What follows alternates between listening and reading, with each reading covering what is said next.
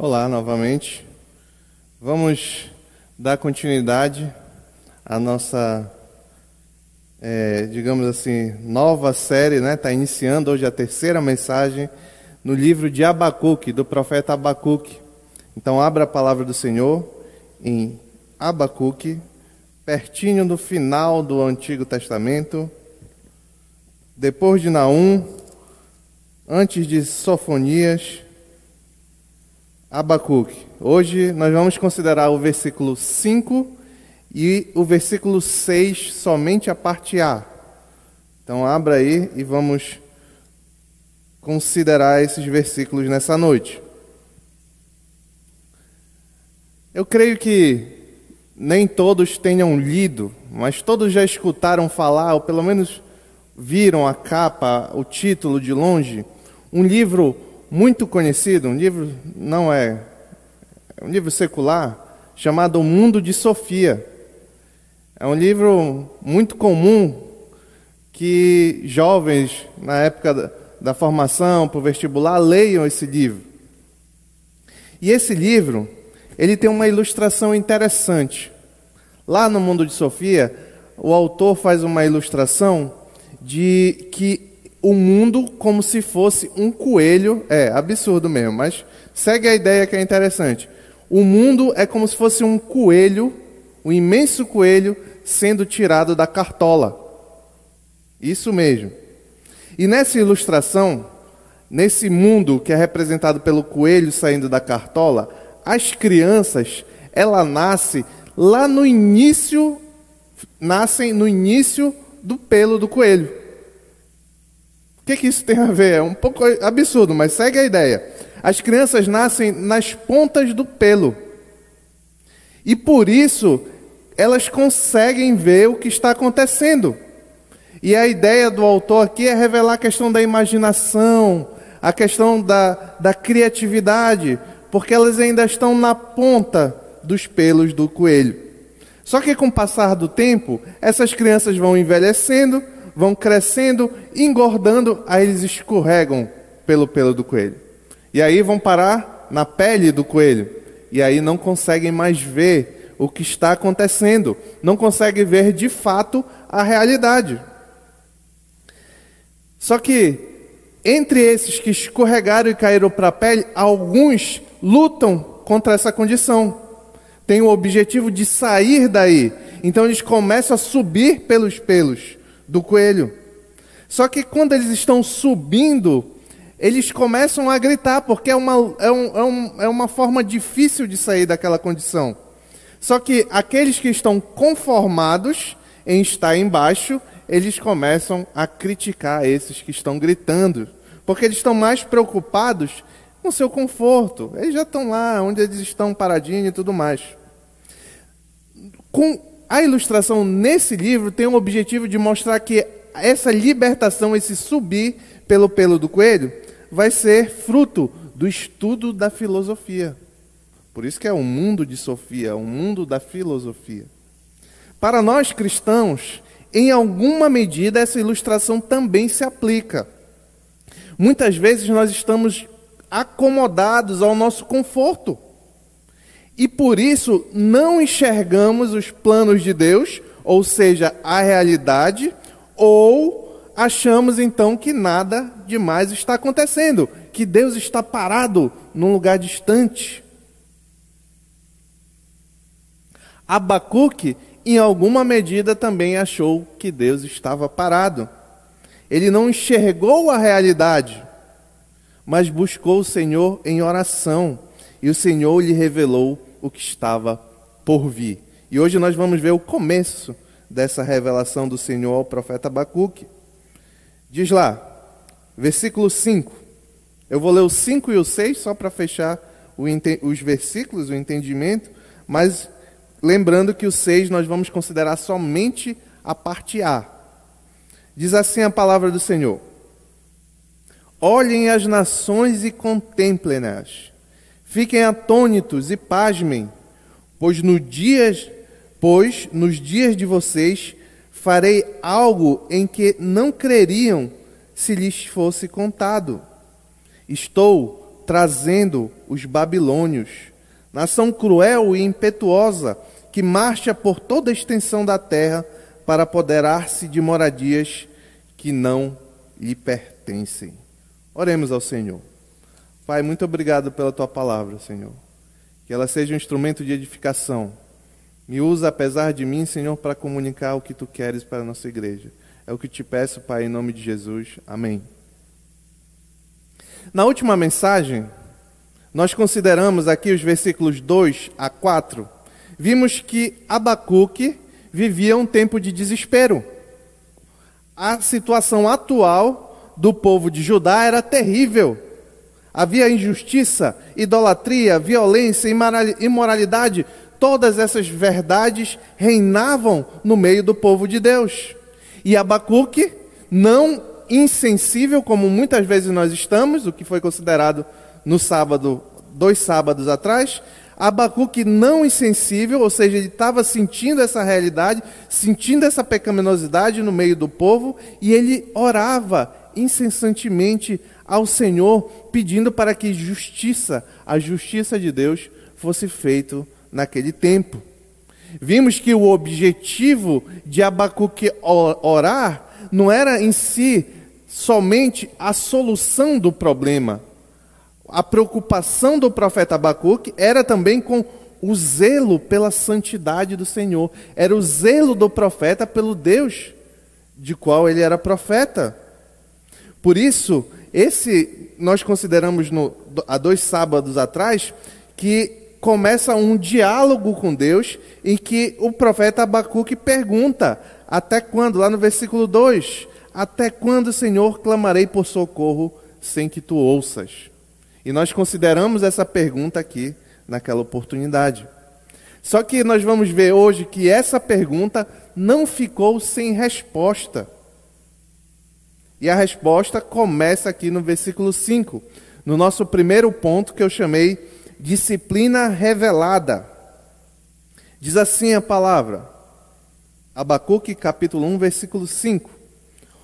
Olhem as nações e contemplem-nas Fiquem atônitos e pasmem, pois nos dias de vocês farei algo em que não creriam se lhes fosse contado. Se fosse qualquer uma outra pessoa falando essa frase, nós certamente acharíamos que era uma pessoa um pouco alarmista. Mas quem está falando aqui é o próprio Deus.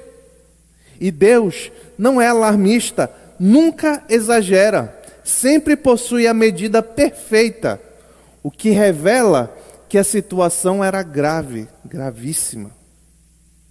Enquanto aquele profeta Abacuque questionava o silêncio divino, os planos de Deus corriam e caminhavam como sempre, à perfeição. Nunca adiantados, nunca atrasados. Para ratificar, então, a gravidade da pecaminosidade daquele povo, Deus utiliza só em uma frase quatro palavras de alerta. Olha aí na sua Bíblia. Quem tem a versão NVI vai estar essas palavras que eu vou ler. Se tiver outra versão, você consegue é, é, verificar. Diz: olhem, contemplem-nas, fiquem atônitos, pasmem o livro começou com o profeta Abacuque perguntando. Agora mudou de orador. É Deus respondendo a pergunta feita por Abacuque. Agora, Deus, Deus se dirige a Abacuque revelando, se dirige não somente a Abacuque, mas se dirige também ao povo. Notem que a, a, pergunta, até aí o diálogo era entre duas pessoas. Abacuque perguntando a Deus, mas agora Deus responde no plural. Ele diz: olhem, contemplem, fiquem atônitos, pasmem. É porque Deus não está se referindo apenas ao profeta, mas ele está se dirigindo ao povo dele como um todo. E quando o profeta começa a ouvir a resposta, ele nota que ela é terrível, esmagadora. Todo o povo, então, ouvindo essa mensagem do profeta, mas revelada ao profeta, mas para o povo, devia se sentir perplexo diante do juízo terrível e iminente que se aproximava. Pois nada menos do que toda a nação, e aqui está a razão principal porque ele está tá falando no plural, Deus responde no plural, toda aquela nação seria atingida pelo juízo divino. O outro ponto que esse texto também nos revela é que Deus, ele fala para a nação que aquela nação vai ser atingida, o povo dele. Mas esse texto também nos revela que Deus exerce o governo universal. Olha que começa assim: olhem as nações. Deus está dizendo que vai vir castigo sobre vocês. Fiquem alerta. Mas não é, talvez não seja como vocês imaginam. Olhem as nações. O profeta Abacuque, no seu questionamento, ele está olhando para o povo de Judá. Ele está olhando para o povo de Deus. Só que Deus diz para ele assim: Olha, Abacuque, você acha que eu estou parado? Olha as nações. Quase sempre, aqui já tem uma lição para nós quase sempre a nossa compreensão dos eventos ela é restrita, ela é geográfica. Nós temos o, o, o grande engano de entender que tudo que acontece foi feito para nos atingir. Que as coisas e as circunstâncias se movimentam conforme.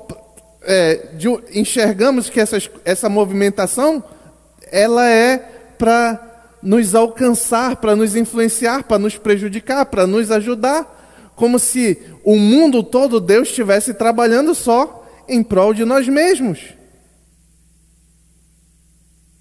Só que esse juízo que Deus estava preparando não estava sendo preparado ali, estava sendo preparado em outro lugar, como nós vamos ver ainda. E esse juízo seria surpreendente, inimaginável. Quando o próprio Deus fala: Olha, farei algo, nos dias de vocês farei algo que não creriam se não lhe fosse contado, é para tremer. Quando Deus fala isso, é para tremer. O detalhe importante aqui a ser observado, que não é à toa que Deus revela isso para Abacuque. Porque poderia cair o risco de que o profeta Abacuque e o povo achasse que o agir que viria, o castigo que se aproximava, é, é, era simplesmente do mundo, eram circunstâncias comuns, ordinárias. Mas o castigo era um castigo preparado pelo próprio Deus. E por isso ele chama a atenção do profeta Abacuque. Farei algo, diz o texto. É o agir de Deus naquele povo. E esse juízo divino terrível, inimaginável, que eles não creriam se fosse contado, ele viria pela instrumentalidade de um povo estrangeiro, os caldeus ou babilônios. Notem que havia, quando, quando Deus revelou ao profeta Abacuque o castigo que estava por vir, havia já uma proximidade, era algo iminente acontecer. Porque o versículo diz aí, o versículo 5, ainda no versículo 5 diz: Pois no dia de vocês, Deus havia determinado que a iniquidade daquele povo tinha chegado ao limite. Um dos atributos de Deus é a longanimidade.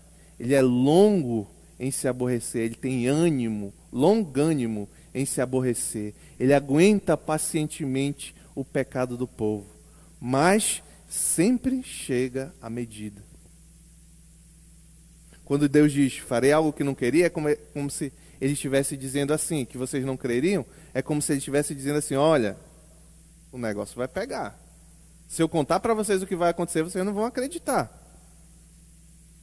E o mais incrível e o mais surpreendente desse castigo divino é que ele invertia o agir natural das coisas. Olha aqui.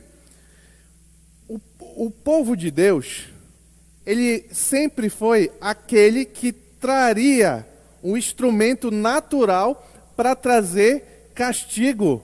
Lembra que ele foi expulsando o povo na medida que, que a iniquidade dos povos de Canaã se enchia, o povo de Deus era instrumento de Deus para castigar aquele povo. Aqui, a naturalidade que o povo estava acostumado foi invertida. O povo que viria era um povo estrangeiro para castigar o povo de Deus. Então, por isso que eles estavam, que era tão surpreendente o que Deus estava por fazer. E por isso que então o povo deveria de fato se desesperar. Hoje em dia, ainda há muitos cristãos que pensam que Deus é sempre bom para os crentes. Existe centenas, se não milhares de igrejas que diz que se você estiver em comunhão com o Senhor, tudo vai dar certo na sua vida. Que o objetivo do Senhor é fazer bem para você. você. Tem, tem umas tolices aí que a gente vê na internet, né? Você é o ponto fraco de Deus. Deus vai te ajudar. Deus, não, a vontade dele não importa, importa que você está sendo fiel, ele vai fazer para você somente coisas boas. Só que esse Deus não é o Deus da Escritura. Esse Deus é um ídolo. Deus não faz só coisas boas para os crentes. E não há somente punição para os descrentes. Não é esse o ensino das Escrituras. Deus realiza os planos dele, e muitas vezes é por meio dos crentes, mas muitas vezes não é por meio dos crentes. Na Escritura tem inúmeros exemplos desse. Talvez o mais é, ressaltado no Antigo Testamento seja acerca de Ciro, rei de rei persa. Diz lá, em Isaías, abra a sua palavra do Senhor, abra a palavra do Senhor em Isaías 44, versículo 28. 44, Isaías, livro do profeta Isaías, 44, versículo 28 revela como sempre, sempre esteve debaixo da mão do Senhor o controle sobre as nações, e ele usava o instrumento que bem era do seu proveito. Isaías capítulo, 24, capítulo 44, versículo 28, que, que diz acerca de Ciro: Ele é meu pastor. Ciro, um persa, um pagão, ele é meu pastor e realizará tudo o que me agrada. Ele dirá acerca de Jerusalém: seja reconstruída, e do templo sejam lançados os seus alicerces. Avança um pouco mais em Isaías, capítulo 45, versículo 1. Assim diz o Senhor ao seu ungido, a Ciro, cuja mão direita eu seguro com firmeza para subjugar as nações diante dele e arrancar a armadura de seus reis, para abrir portas diante dele, de modo que as portas não estejam trancadas. Então é Deus é soberano de forma que ele usa o que bem entende para fazer a vontade dele. O ímpio e o pagão, para castigar, para trazer juízo ao ímpio e ao pagão. Várias lições podem ser tiradas desse texto. A primeira é que Deus está trabalhando sempre, mesmo quando nós não enxergamos. Muitas vezes nós estamos perto da pele do coelho e não enxergamos, mas Deus está trabalhando.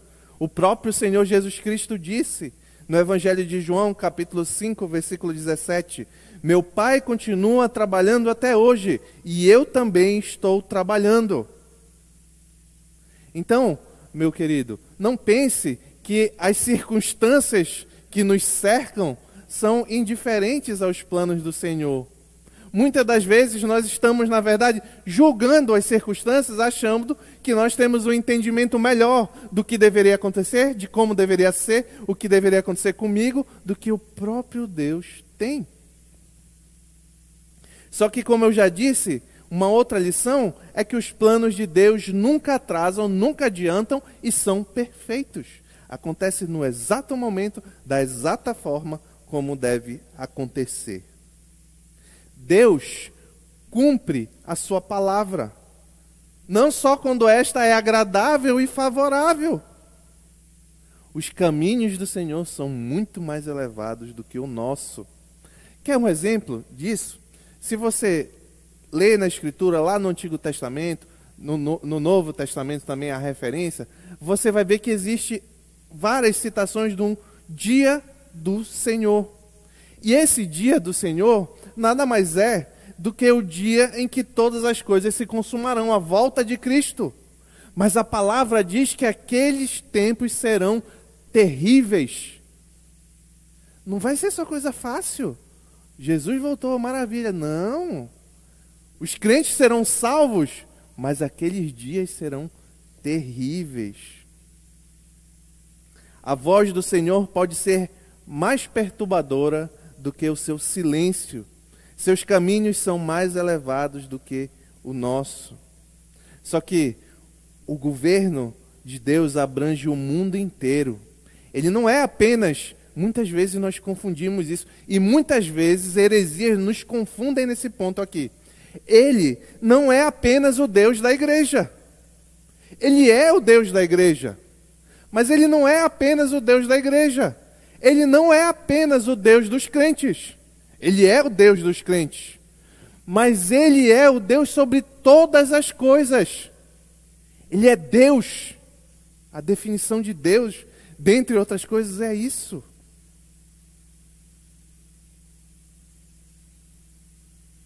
Seu reinado não está circunscrito a templos religiosos. O mundo, a história estão debaixo da mão do Senhor e ele guia tudo aquilo conforme lhe apraz. O segundo ponto é a disciplina preparada. O primeiro é a disciplina revelada e aqui o segundo é a disciplina preparada. Está lá em Abacuque, capítulo 1, versículo 6, só a parte A, que diz assim: Estou trazendo os babilônios. Em outra versão vai estar caldeus. Aqui no verso 6, Deus já disse que vai vir o castigo. Aqui no verso 6, ele vai passar a detalhar a disciplina que viria sobre seu povo. A geração de Abacuque deveria observar cuidadosamente a, o desenrolar da política internacional. Deus estava para agir de forma surpreendente. E essa disciplina estava próxima e já havia começado o agir de Deus. Ele diz: Eu estou trazendo um verbo de uma ação que já iniciou. Eu estou trazendo, eles estão vindo os babilônios. É como se Deus estivesse revelando ao profeta Abacuque: Você está reclamando da violência e da maldade? Pois então, veja, se prepare, porque não vai continuar como está. A violência do povo de Deus será julgada pela violência dos babilônios. E o uso de uma nação como vara de disciplina já havia sido anunciado inúmeras vezes no Antigo Testamento, especialmente ao profeta Jeremias, que eu já disse aqui, contemporâneo de Abacuque.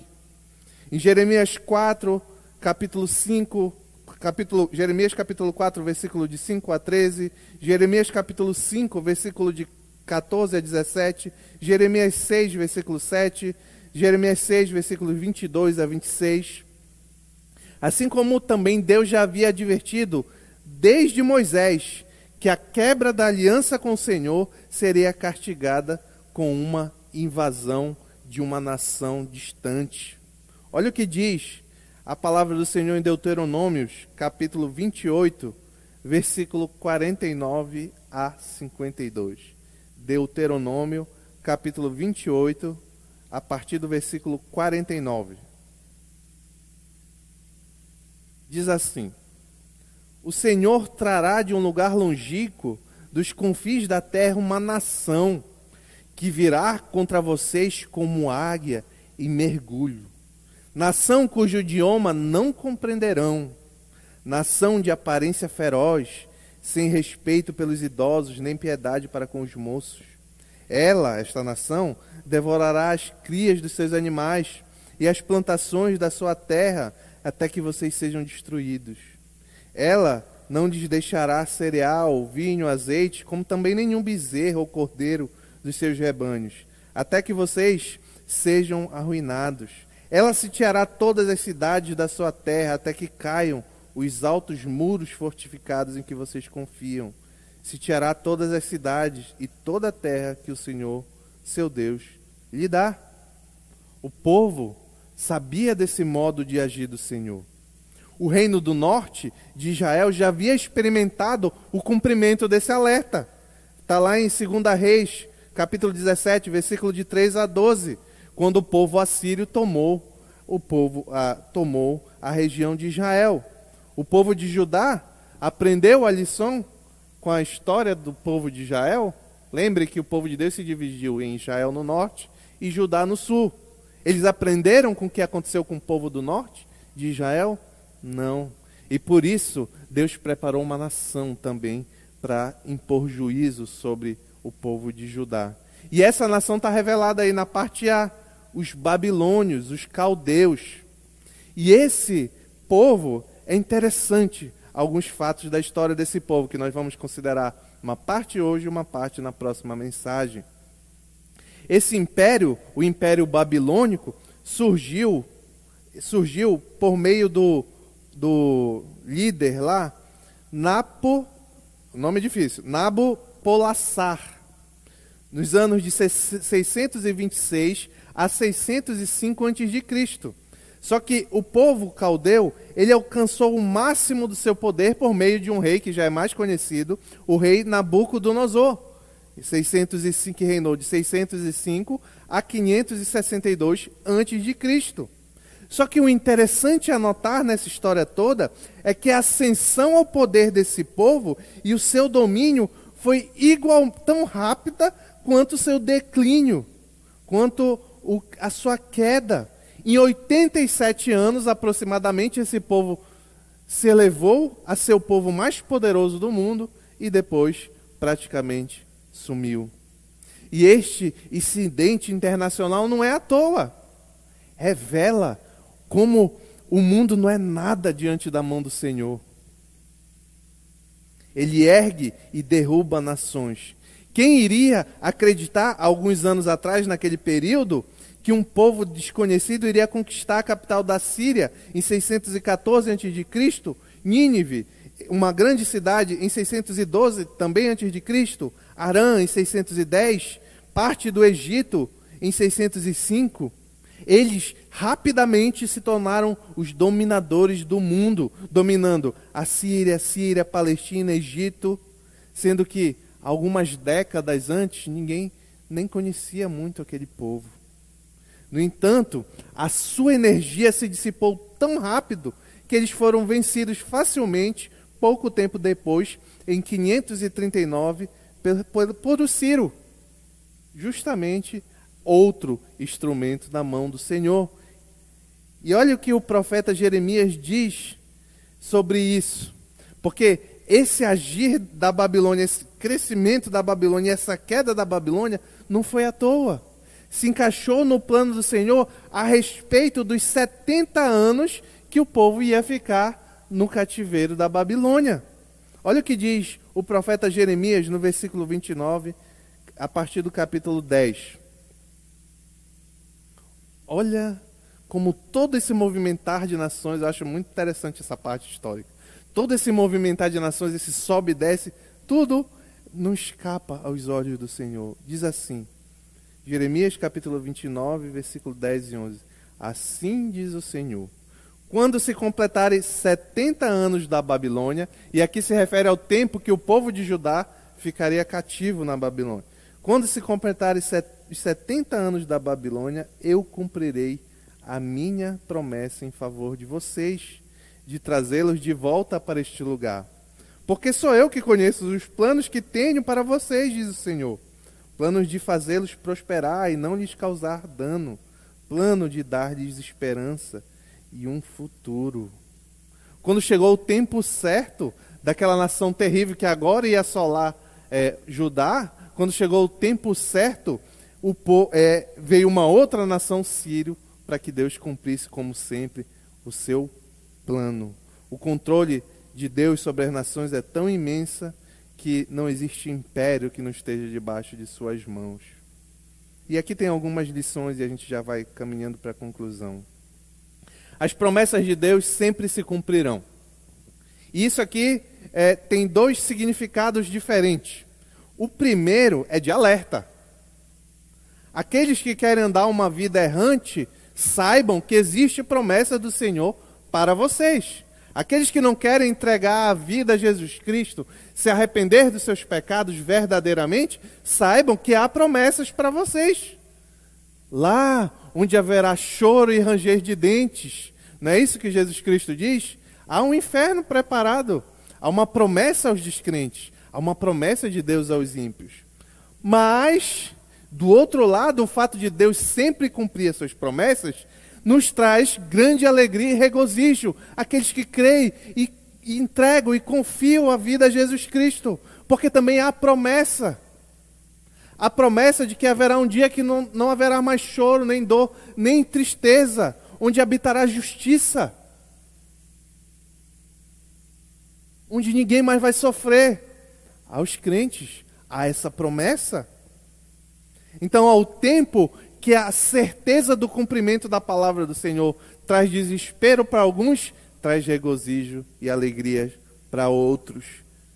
Que sentimento você tem diante dessa verdade? Você se alegra saber que tem um Deus que tudo que acontece está como um fantoche nas mãos dele e que todas as coisas que ele diz que vai acontecer acontecerão, e tem coisas muito boas reservadas àqueles que creem e o amam, e tem coisas terríveis reservadas àqueles que o ignoram.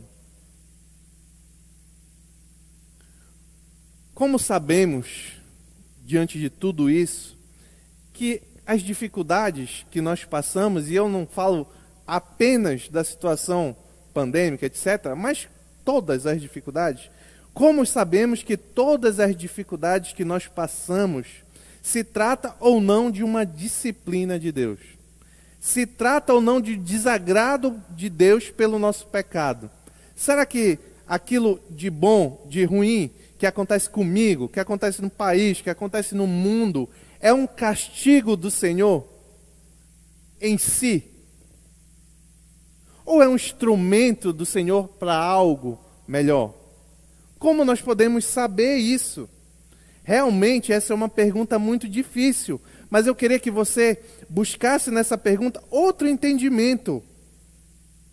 Que responder o que Deus está fazendo com cada coisa, qual é a motivação que leva Deus a agir em cada uma dessas circunstâncias difíceis, talvez não seja o mais importante. Mas o mais importante é o que Deus está fazendo conosco por meio dessas circunstâncias. Se você é crente, então tem uma boa notícia para você. Se você é crente, todas as dificuldades, tudo que acontece no mundo, é porque, se você sofre por causa disso, é porque Deus está operando na sua vida. Por meio da dor, muitas vezes. Olha o que Tiago diz na sua carta, capítulo 1, versículo 2 e 4 meus irmãos, e aqui, meus irmãos, implica que aqui é uma palavra a crentes. Meus irmãos, considerem motivo de grande alegria o fato de passarem por diversas provações. Pois vocês sabem que a prova da sua fé produz perseverança. E a perseverança deve ter ação completa, a fim de que vocês, olha a finalidade, a fim de que vocês sejam maduros e íntegros, sem lhes faltar coisa alguma.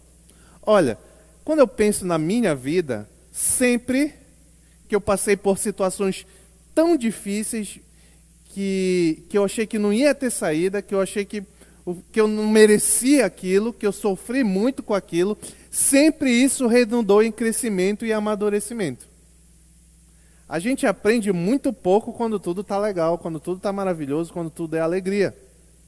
Mas quanto a gente aprende no meio do sofrimento. Eu tenho certeza que cada um de vocês tem uma experiência de sofrimento que já lhe transformou positivamente.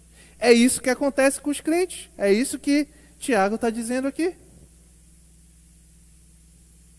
Deus é justo, sempre vindica a sua glória, e a disciplina vem aos eleitos e o castigo sobre os ímpios, quer nós estejamos vendo ou não, quer nós estejamos entendendo ou não. O Evangelho é maravilhoso. O Evangelho, sem nenhuma mudança circunstancial, ele muda tudo. O que, é que eu estou querendo dizer? Se você que veio aqui essa noite, se você que está nos acompanhando na internet, tem andado, lutado uma luta terrível, uma luta tremenda, se você tem passado por dificuldades, angústia, ansiedade, vontade de chorar, deixa eu dizer uma coisa para vocês. O Evangelho de Jesus Cristo muda tudo sem mudar nada. O que, que eu estou querendo dizer?